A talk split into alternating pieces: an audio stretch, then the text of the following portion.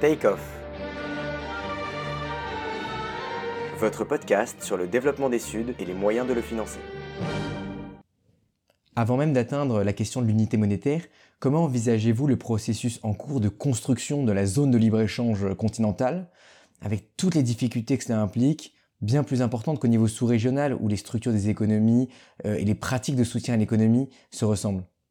Sur euh, les difficultés à mettre en œuvre la ZLECA, la zone de libre-échange continentale en Afrique, euh, tous les instruments de ratification, tout, tout, ça, tout ça est maintenant au point. Il vous reste les euh, négociations sur les normes. Et puis, il, il nous reste un petit sujet, c'est que la fiscalité de nos pays est une fiscalité héritée de la colonisation. La colonisation ne prélevait pas d'impôt sur le revenu, parce qu'ils ne connaissaient pas les revenus, euh, ni d'impôt sur les sociétés. D'abord, il n'y a pas beaucoup de, de secteur privé. Et ensuite, euh, il n'y avait aucun effort pour euh, collecter l'impôt sur les sociétés. Euh, et il n'y avait pas, euh, dans chacune des indépendances de tous nos pays, la, moindre imposition à la valeur ajoutée. Bon. Donc on est en train de construire des fiscalités qui s'écartent d'une fiscalité archaïque. La grande fiscalité de la colonisation, c'était la capitation, l'impôt de capitation, c'est-à-dire l'impôt par personne, euh, indépendamment du revenu qu'on connaissait pas, qui est un impôt de l'Empire romain. C'était à peu près le point où on en était. Dans ce contexte, on avait pour recette fiscale, et on a toujours pour recette fiscale principale, dans un pays comme le mien, c'est 50% de des recettes de la loi de finances, les droits de douane avec cette, cette anomalie incroyable qu'on taxe à l'importation, ce qui est classique, et à l'exportation. Donc c'est ce qu'on appelle une fiscalité de porte. Tout ça date de l'Empire romain. C'était absolument incroyable. Ce n'est jamais souligné, mais la colonisation était archaïque. Simplement, passer à la réduction du secteur informel pour pouvoir appréhender le revenu des entreprises et le revenu des personnes, c'est un très très très long travail. Passer à des impôts fonciers, ça suppose de mettre en place un cadastre. Il n'y avait aucune forme de, de, de, recensement de la propriété dans la plupart de nos pays. Euh, vous aviez euh, euh, très mauvaise gestion des régies euh, lorsque l'État euh, était euh, lui-même le producteur. Donc, si vous voulez, on a un travail considérable, mais à court terme les droits de douane qui vont disparaître, non pas avec l'extérieur du monde, mais les droits de douane qu'on arrive à collecter, même si les gens fraudent énormément la douane, euh, intra-africains, représentent encore une partie non négligeable des budgets. Et donc vous avez euh, à adapter euh, la fiscalité pour pouvoir se passer des recettes de douane en ce qui concerne l'intérieur du continent. Voilà, voilà un peu, si vous voulez, les, modalités qui font que ça va rentrer petit à petit euh, en, euh, en vigueur. Et puis vous avez des sujets techniques aussi, donc vous voyez, les normes, la fiscalité, et des sujets techniques sur les paiements.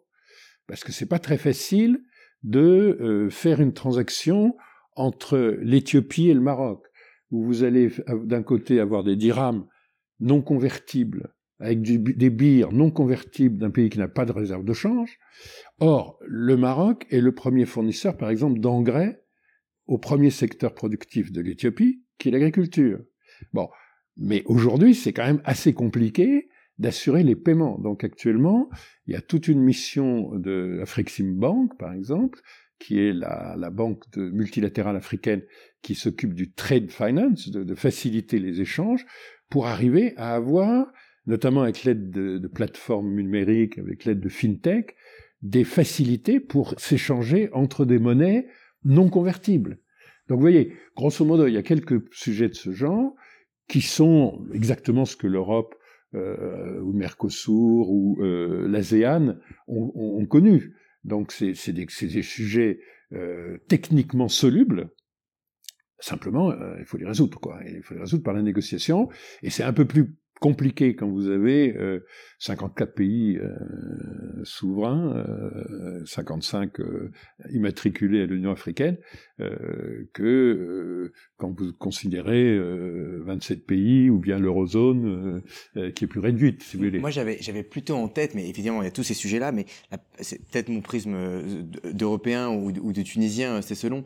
J'avais plutôt en tête la, la la difficulté de l'alignement politique, euh, d'une part des politiques commerciales, il y a des pays qui ont des proximités géopolitiques qui sont très divers. Or, une zone, une zone euh, de libre-échange, ça implique d'avoir à peu près la même politique commerciale euh, au niveau mondial. Et d'autre part, donc ça c'est la politique extérieure. Et dans la politique intérieure, il y a des, quand même des pays qui ont des euh, qui sont plus ou moins étatistes, avec des traditions politiques qui sont très différentes, où il y a des fixa une fixation publique des prix qui est très large. Il y a des pays qui ont des caisses de compensation, c'était ça le prisme tunisien, qui sont euh, très centrales et qui sont totalement inconciliables avec des, zones de libre-échange.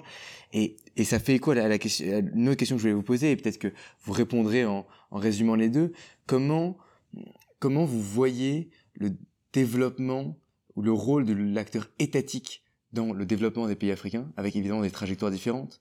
Quand on parle de capacity building, de développement de capital humain, qui ne doit plus partir vers le nord et qui doit rester dans le continent Est-ce que ce sera surtout du consulting, des acteurs privés Ou est-ce qu'on peut, est-ce qu'il y a de l'espace pour un modèle très colbertien, très étatique dans le développement africain?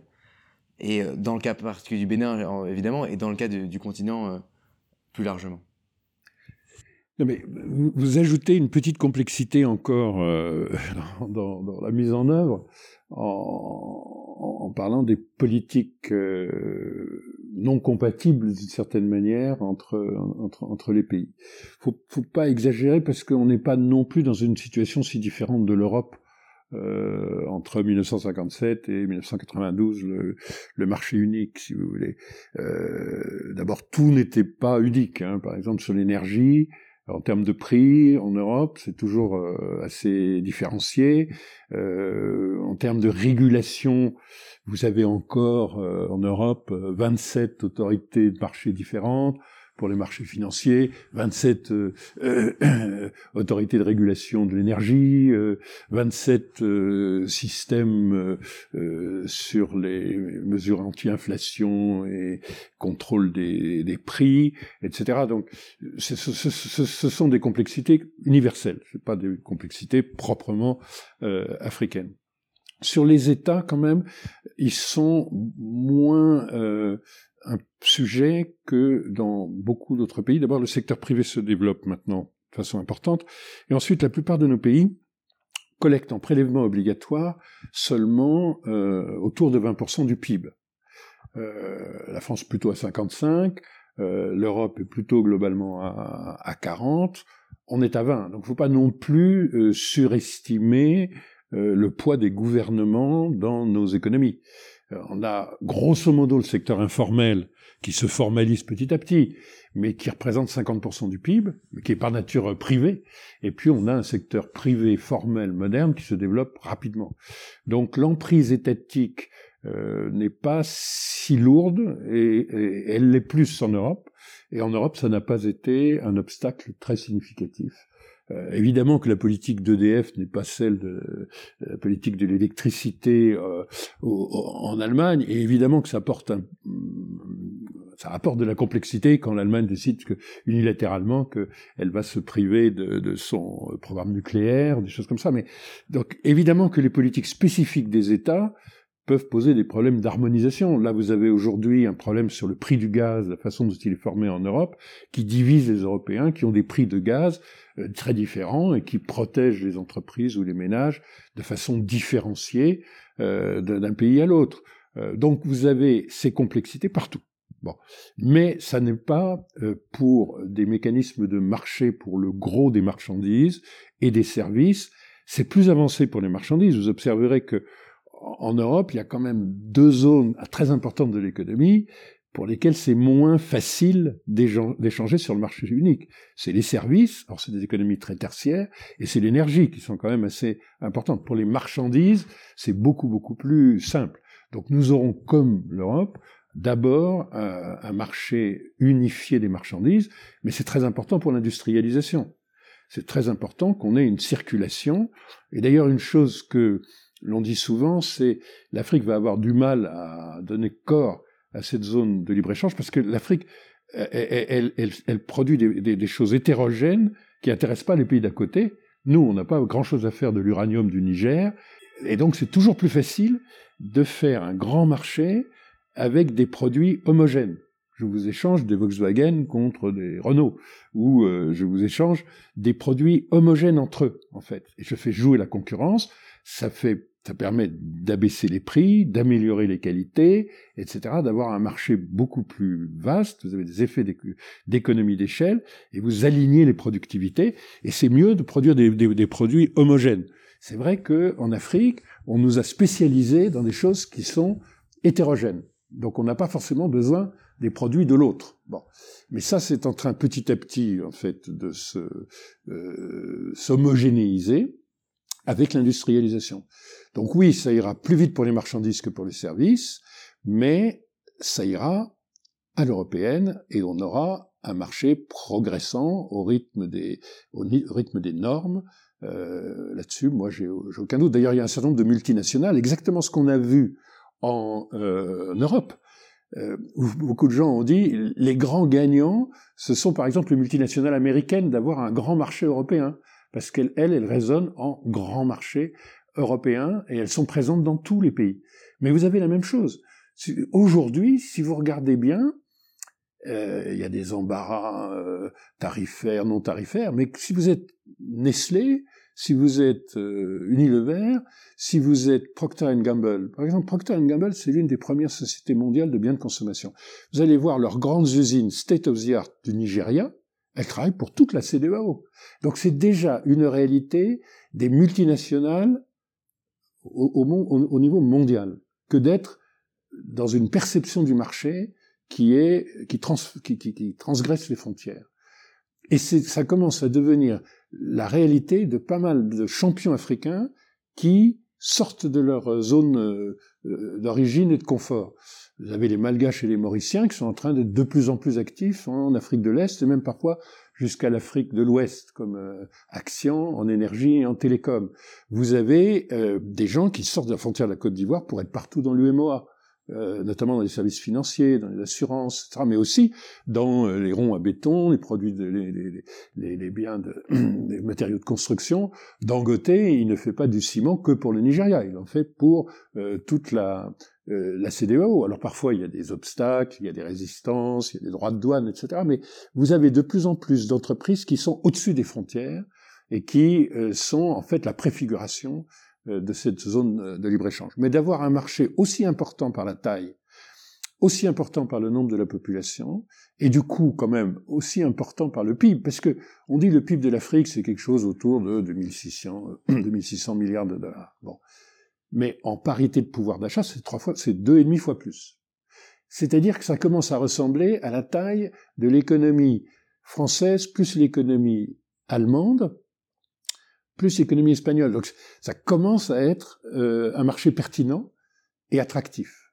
Donc oui, ça devrait euh, se faire graduellement, comme partout, avec les mêmes complexités que partout, mais c'est absolument déterminant euh, pour la croissance. Avec là encore une multiplication des, des possibilités de commerce euh, interbranche et intrabranche, comme, comme vous le mentionnez. Exactement, exactement, surtout pour les marchandises, et peut-être plus vite que les autres euh, en matière euh, de services. Par exemple, on est en open sky pour les compagnies aériennes, théoriquement, hein, sur le papier, mais euh, avant même que la zone de libre-échange euh, existe. Donc euh, ça devrait faciliter pour euh, les transports aériens. Et on constate qu'il y a quand même de plus en plus de banques panafricaines. Donc les grandes banques marocaines sont devenues les premières banques de la zone franc. Les grandes banques de l'Afrique du Sud, qui sont les plus grandes du continent, sont maintenant présentes dans toute l'Afrique de l'Est évidemment euh, australe et commence à se diriger vers l'Afrique de l'Ouest. Les banques nigérianes sont beaucoup sorties de leurs frontières, euh, aussi bien UBA que, que Access, les, les grandes. Donc, il n'est pas complètement exclu qu'on fasse plus vite mieux que l'Europe sur les secteurs de services. Vous voyez, par exemple, euh, on parlait tout à l'heure des pays enclavés. Bon, le port de Cotonou, le port de Lomé, le port d'Abidjan, le port de Théma, ports de Lomé au plus haut point, sont aussi les ports bah, D'abord entre eux, hein, euh, le port de Cotonou est un port nigérian à bien des égards, mais c'est le port du Niger, c'est le port du Burkina, c'est le port du Mali. Donc il n'est pas exclu que en logistique, en services financiers, euh, en transport, on soit euh, en conseil, euh, ou McKinsey, BCG, plus quelques Africains euh, euh, sont euh, aussi très internationalisés en Afrique, il n'est pas exclu qu'on soit meilleur en service et plus vite. Et peut-être me concéderez-vous un bémol sur les, les denrées alimentaires de, de première nécessité, où, où, là se polarise le cœur des questions politiques. De, sans politique agricole commune, il y a des soutiens publics qui sont très différenciés, et puis il y a des sujets très non, politiques. Alors, je ne veux pas vous faire cette concession. non, parce que, vous voyez, il y, a, il y a quelque chose qui me frappe, c'est que on fait toujours encore la distinction entre les produits de rente pour l'exportation et les produits euh, vivriers. Mais ça n'a aucun sens. Est-ce que quelqu'un dirait que la production de blé française, qui donne lieu à des exportations massives, ou les, les vins et spiritueux, qui sont un des postes excédentaires de la balance de paiement française depuis trois siècles, est-ce qu'on dit c'est des produits vivriers? Pas du tout. Qu'est-ce qu'exporte le Bénin? Quand on regarde, encore une fois, pas avec un, regard eurocentré ou américano-centré, notre balance des paiements, mais on exporte massivement notre maïs, notre manioc, euh, notre igname, c'est-à-dire les, les, produits alimentaires les plus importants, vers le Nigeria, vers le Niger, vers le Burkina, qui nous euh, apportent de l'autre côté euh, du bétail, des ressources halieutiques, etc. Par conséquent, il y a déjà des échanges alimentaires très supérieurs à ce qu'on pense, puisque comme ils passent très largement les frontières sans arrêter au, poste de, de, douane, on sous-estime les échanges. Il y a des échanges qui font que chez, chez nous, au Bénin, le, le maïs n'est pas un produit vivrier uniquement c'est un produit d'exportation. Des complémentarités. Et, et, et, le bétail n'est pas un produit vivrier du Mali. C'est ça, c'est le premier poste d'exportation de euh, du Mali vers la Côte d'Ivoire et, et, le reste de la région. Donc ça n'existe pas. Ça, c'est la, la, décomposition euh, euh, coloniale, produit vivrier, produit de rente. Bon, ça, ça n'existe pas. Bon, et donc euh, voilà, il faut admettre que nos économies sont bien plus intégrées déjà et notamment sur l'alimentation. Néanmoins, elles ne le sont pas assez. Et si on le fait plus, on évitera ces situations qu'on avait dans l'Europe avant le, le, 19e siècle, qui étaient d'avoir euh, côte à côte des, provinces euh, en, pléthore avec des prix qui s'effondrent, à côté de provinces de pénurie où il y avait des disettes et des famines. Et on a encore ça, parce qu'il y a encore trop de barrières, tarifaires ou non tarifaires, entre nos économies pour les produits alimentaires. La question, c'est pas de savoir est-ce que je subventionne le maïs dans tel pays et pas dans l'autre et que donc on a des problèmes à harmoniser les prix? Non, la, la vraie question, c'est il y a encore quelques barrières à faire sauter et c'est un des enjeux de, de la ZLECAF parce que L'avantage d'avoir un système d'échange géographiquement beaucoup plus large, c'est que ça égalise la situation. Aujourd'hui, vous pouvez très bien avoir une situation de, de, disette au Niger et de pléthore au Bénin. Bon, ils ont plusieurs centaines de kilomètres de frontières et ils peuvent parfaitement égaliser euh, les prix. Euh, parce que quand vous avez une pléthore quelque part, les prix baissent de moitié et quand vous avez une disette, ils, ils doublent. Et aujourd'hui, le passage de l'un à l'autre se fait, mais se fait euh, parfois un peu clandestinement, etc., dans des mauvaises conditions. Et ça participe y compris de la résilience climatique. Et alors ça peut ça peut résulter euh, de, de, de, de, la violence des changements climatiques qui mettent euh, une année euh, euh, le fleuve Niger en, en inondation catastrophique et l'année suivante en sécheresse. Donc effectivement, euh, ce problème d'égalisation des prix sur, dans une géographie plus, plus grande est un facteur de progrès considérable en, en, Europe, si vous voulez. Les historiens économistes vous expliqueront que les progrès logistiques, le développement des routes, euh, le développement euh, des moyens de paiement à l'intérieur de l'Europe du XVIIIe siècle, c'est le premier facteur de euh, la euh, révolution agricole qui permet la révolution démographique du XVIIIe siècle, le doublement de la population européenne sur un siècle. Nous, on double beaucoup plus vite. Hein. Nous, on double plutôt d'une génération. Mais euh, on est exactement à ce moment-là, les progrès logistiques, progrès de paiement, et petit à petit, euh, lever les barrières tarifaires et non tarifaires, parce qu'on vous arrête pour beaucoup d'autres raisons que les raisons de vous mettre des droits de, douane, euh, tout ça, euh, ça va être un facteur de progrès considérable. Si vous voulez, il y, a deux façons de faire progresser l'agriculture, qui est le premier secteur productif et l'un des premiers clients et fournisseurs de tous les autres secteurs, donc euh, de services et de transformation industrielle. Euh, L'une des, des, façons, c'est d'homogénéiser les prix et, et d'avoir des, des, des, débouchés dans une géographie beaucoup plus large. Ça, c'est le mécanisme de la révolution agricole du 18e. Et l'autre, c'est de réduire les pertes, puisqu'aujourd'hui, on perd un tiers de la production, d'après les estimations, euh, végétale et animale, euh, dans l'agriculture africaine, faute de chaînes de froid, faute de capacité de, de stockage euh, avec l'énergie associée, etc. Donc, euh, vous allez avoir deux moteurs simultanément euh, de croissance. Si vous voulez, on, on va vers une Afrique de croissance à deux chiffres. Vous avez des pays qui sont autour de 8% de croissance. Le Sénégal vient d'atteindre cela. Vous avez des pays qui sont comme le Ghana a longtemps été comme ça, la Côte d'Ivoire est comme ça. Des pays en croissance à deux chiffres comme euh, l'Éthiopie, des pays à forte croissance constante, Rwanda, la Namibie. Maintenant, le Bénin est la première croissance des trois dernières années euh, sur euh, l'UMOA, etc. Donc vous avez des gens qui accèdent à une croissance supérieure.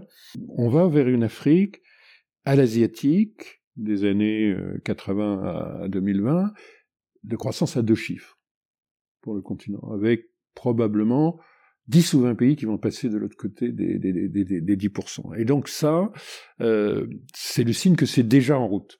Mais un des moteurs très forts de ça, en dehors de on va développer nos ressources naturelles, on va s'industrialiser, etc., c'est quand même que l'agriculture elle-même va réduire ses pertes et euh, homogénéiser ses conditions de marché, et ça c'est déterminant, parce que c'est la moitié de la population active et euh, le quart du PIB. Dernière question, ce podcast ne vaut que parce qu'il essaye de, il tente de croiser les perspectives. Est-ce que, au sein même de cette vision un peu occidentale de l'Afrique, entre Paris et, notamment Washington, où on réalisera la saison 2, mais de manière générale, entre Paris, Londres, euh, euh, Paris, Washington, Washington, Londres, vous avez perçu des différences assez importantes de vision ou est-ce qu'au fond, il y a une vision très occidentale euh, et assez unifiée sur ces sujets-là? Alors, il y a quand même pas mal d'évolutions. D'abord, l'Union européenne est consciente, c'était frappant dans la réunion de février entre l'Union africaine et l'Union européenne, le sommet, euh, que euh, l'Afrique est une chance pour l'Europe à condition de créer des partenariats euh, efficaces. Et l'Europe est encore, si on prend euh, l'eurozone ou, les 27, euh, le premier partenaire de l'Afrique. Euh, individuellement, la Chine est plus importante que l'Allemagne, la France, la Grande-Bretagne, etc., mais pas que la masse euh, de, l'Europe. Et donc l'Afrique est à bien des égards une solution à certains sujets d'expansion en Europe. Donc ça, ça se reflète dans des comportements tels que par exemple euh, ce qui a été fait en termes de distribution de droits de tirage spéciaux pour euh, donner une aide au monde, 650 milliards pour le monde, mais aussi à l'Afrique, 33 milliards euh, de quotas de droits de tirage spéciaux, qui ne sont pas des dettes et qui ont été une subvention non négligeable, et la volonté européenne, fondée essentiellement sur la volonté de Emmanuel Macron et Angela Merkel en 2020, avec l'Union africaine, les envoyés spéciaux pour, pour la dette et le président Cyril Ramaphosa. Donc il y a une prise de conscience européenne différente et il y a un intérêt croissant de l'Allemagne qui euh, est également sur ses partenariats un intérêt croissant de la France. Alors la France se heurte un petit peu au fait que les pays francophones ont maintenant des minorités assez actives, euh, assez hostiles euh, à la relation euh, économique avec la France. D'abord, c'est des minorités, et ensuite, les intérêts français économiques ne sont pas dans les pays francophones, hors, hors Maghreb. Évidemment, euh, le Maroc, la Tunisie, l'Algérie sont beaucoup plus importants que tous les autres pays francophones, et les parts de marché françaises, mais espagnoles et italiennes aussi, sont très fortes. Et d'ailleurs, les pays du Maghreb sont, en termes de conjoncture, les pays européens. Et d'ailleurs, ils commercent avec l'Europe plus que certains pays européens eux-mêmes entre eux. Donc ça, c'est particulier. Bon. Mais les vrais intérêts français, par exemple, ou allemands, ou, euh, ou enfin européens, sont en Égypte, au Nigeria et en Afrique du Sud, simplement parce que ces trois pays représentent pas loin de 50% du PIB du continent. Donc, faut pas regarder qu'à travers le prisme de l'Afrique euh, francophone, mais euh, toute l'Afrique intéresse les Européens différemment. Sur les Américains, c'est plutôt politique. L'administration Biden a eu un succès considérable avec le sommet où tous les chefs d'État africains pratiquement sont venus. Euh, mais il y a un paradoxe, c'est que depuis Barack Obama, le commerce entre les États-Unis et l'Afrique a été divisé par deux. Personne ne l'a dit au moment du sommet euh, de, de, décembre. Donc euh, vous avez euh, un paradoxe américain où l'influence politique de l'administration démocrate progresse, Bon, évidemment, c'est une rupture avec euh, euh, Trump qui est spectaculaire, euh, mais vous avez vous avez ça. Vous avez également des évolutions chinoises et indiennes et turques. Donc les grands émergents ont tous une adaptation sur l'Afrique et des comportements différents. Ça devient très important pour l'Inde, ces échanges avec notamment toute l'Afrique de l'océan Indien. et d'ailleurs, l'Inde est également assez fortement présente avec secteur privé essentiellement, euh, jusqu'au Nigeria. Euh, vous avez également une transformation du regard des pays du Golfe, qui sont les plus conscients en matière de déploiement de finances climat, du fait qu'ils vont compenser une partie de leurs émissions qui sont records, pour des raisons évidentes, puisque l'économie est fondée sur euh, les hydrocarbures et les grandes industries utilisatrices d'énergie euh, fossile, euh, ils ont, sont de plus en plus conscients et prennent de plus en plus d'initiatives, on, va le voir à la COP 28 euh, aux Émirats, mais vers l'Afrique, qui leur permettra de compenser assez significativement et d'assurer quelque chose qui est très important, nous avons fait l'expérience en 2020 quand toutes les chaînes logistiques étaient paralysées, qui sont les éléments de sécurité alimentaire, qui sont pas du tout assurés dans le, dans le Golfe euh, dans les, dans les pays du Golfe, alors que euh, l'Afrique est à 20 kilomètres euh, de la péninsule arabique. Donc il y a un changement à peu près de, toutes les puissances vis-à-vis de l'Afrique. Et objectivement, qui va plutôt dans le bon sens par rapport au développement des échanges et des investissements vers l'Afrique. Et le Brésil, si vous voulez, qui a été totalement absent pendant la présidence Bolsonaro, si vous voulez, la victoire de Lula est une grande victoire pour l'Afrique.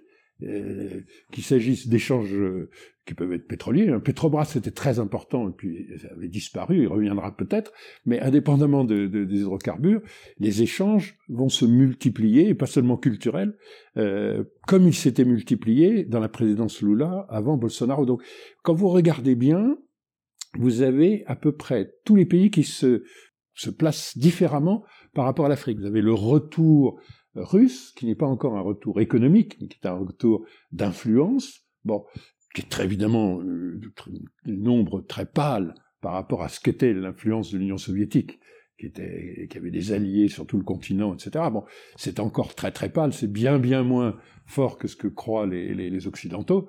Mais enfin, vous avez également la Russie qui se repositionne autrement. Et il y a pas mal de chefs d'État qui sont allés à Sochi euh, au, au, sommet euh, russo-africain. Euh, Mais la Turquie est un exemple euh, important. Alors évidemment, dans le bassin méditerranéen, elle a un rôle politique considérable en, en Libye, de même avec les frères musulmans, euh, elle a eu un rôle important euh, et en Tunisie et en, en Égypte, évidemment, mais, mais ça, ça, va, ça va vers les pays du Sahel et ça va partout.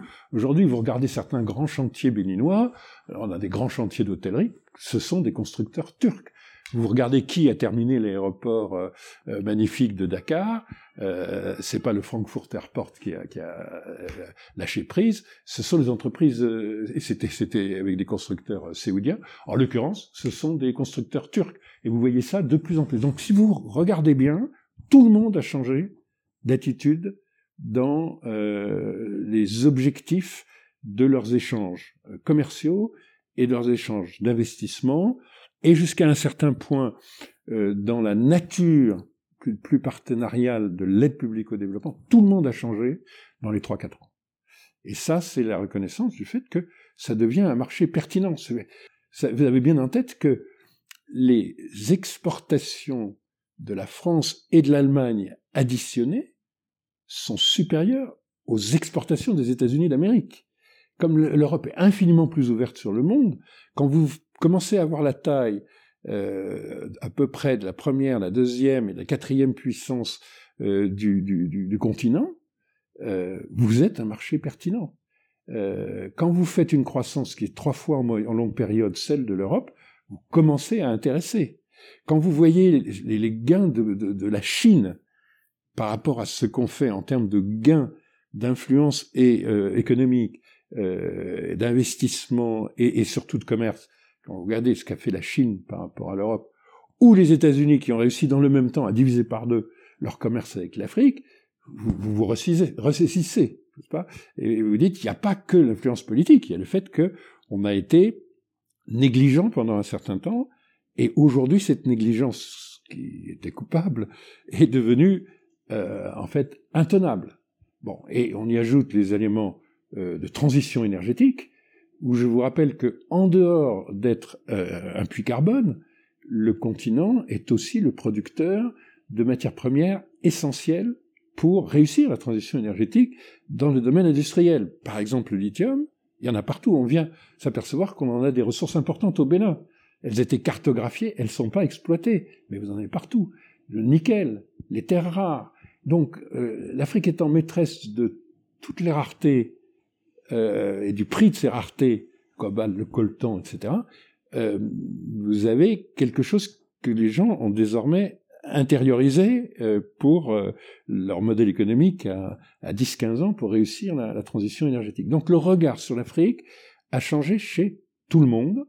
Simplement, ce qui agace souvent les opinions francophones, c'est que, en dehors de, du Maghreb qui le sait, euh, et c'est pas que la France, hein, c'est le principal partenaire aujourd'hui des échanges de la Tunisie, c'est l'Italie. Le premier euh, au Maroc, c'est l'Espagne. Bon, l'Afrique, la, France est, est, deuxième, mais, mais, mais très proche. Bon, donc c'est vraiment l'Union européenne, notamment le sud de l'Union européenne, euh, et, et, et, simplement regarder aussi euh, les grands projets par exemple de Total Energy, Ouganda, Tanzanie, Mozambique, regardez euh, les exportations vers euh, le Nigeria, l'Afrique du Sud et l'Égypte, ça se passe peut-être un petit peu dans une autre Afrique que l'Afrique intuitive, simplement parce que parce que mon pays c'est une semaine du PIB du Nigeria et que le et que le, PIB du Sénégal c'est deux semaines du PIB du Nigeria et que celui de la Côte d'Ivoire c'est quatre semaines euh, du PIB du Nigeria. Donc fatalement euh, les intérêts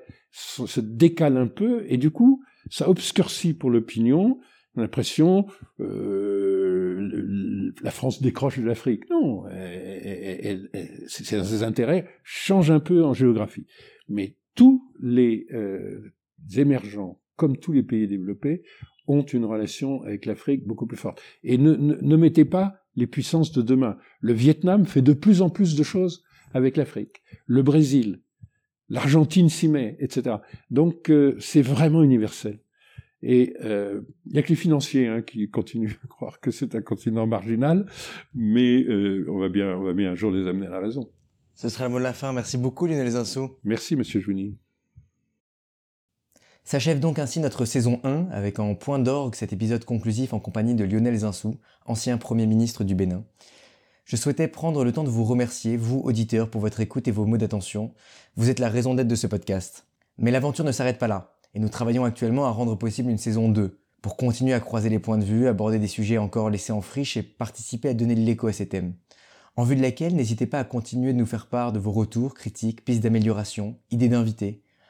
Nous recherchons également des soutiens financiers pour ce projet en partenariat avec l'Institut Louis Bachelier. Si vous êtes intéressé, vous pouvez entrer en contact avec nous sur nos réseaux LinkedIn et Instagram, ainsi que à nouveau sur mon mail personnel wessim.jouini@ens.fr. Ce podcast est à mains égards un travail d'équipe dont je ne suis que le porte-voix. Antoine qui a réalisé la plus grande partie du montage, les équipes de l'ILB, Riyad, Feriel, Samia, Risk Pro qui nous a apporté du matériel et des ressources, ainsi que toutes celles et ceux qui m'ont aidé à concevoir et à préciser les contours de ce projet. Enfin, je voudrais avoir un mot pour les six invités de notre saison 1, qui, parmi les centaines de personnes contactées, ont accepté de sacrifier 1h30 de leur temps à l'enthousiasme de quelqu'un qu'ils ne connaissaient pas pour un projet qui n'avait aucune trace d'existence, simplement sur la promesse que ce serait peut-être utile et que c'était en tout cas bien intentionné. C'est vraiment admirable. Et je crois que ce doit être un motif d'encouragement pour moi à continuer et pour euh, vous et toutes celles et ceux euh, qui ont des projets de diverses natures que de savoir qu'on trouve sur la route de bons samaritains.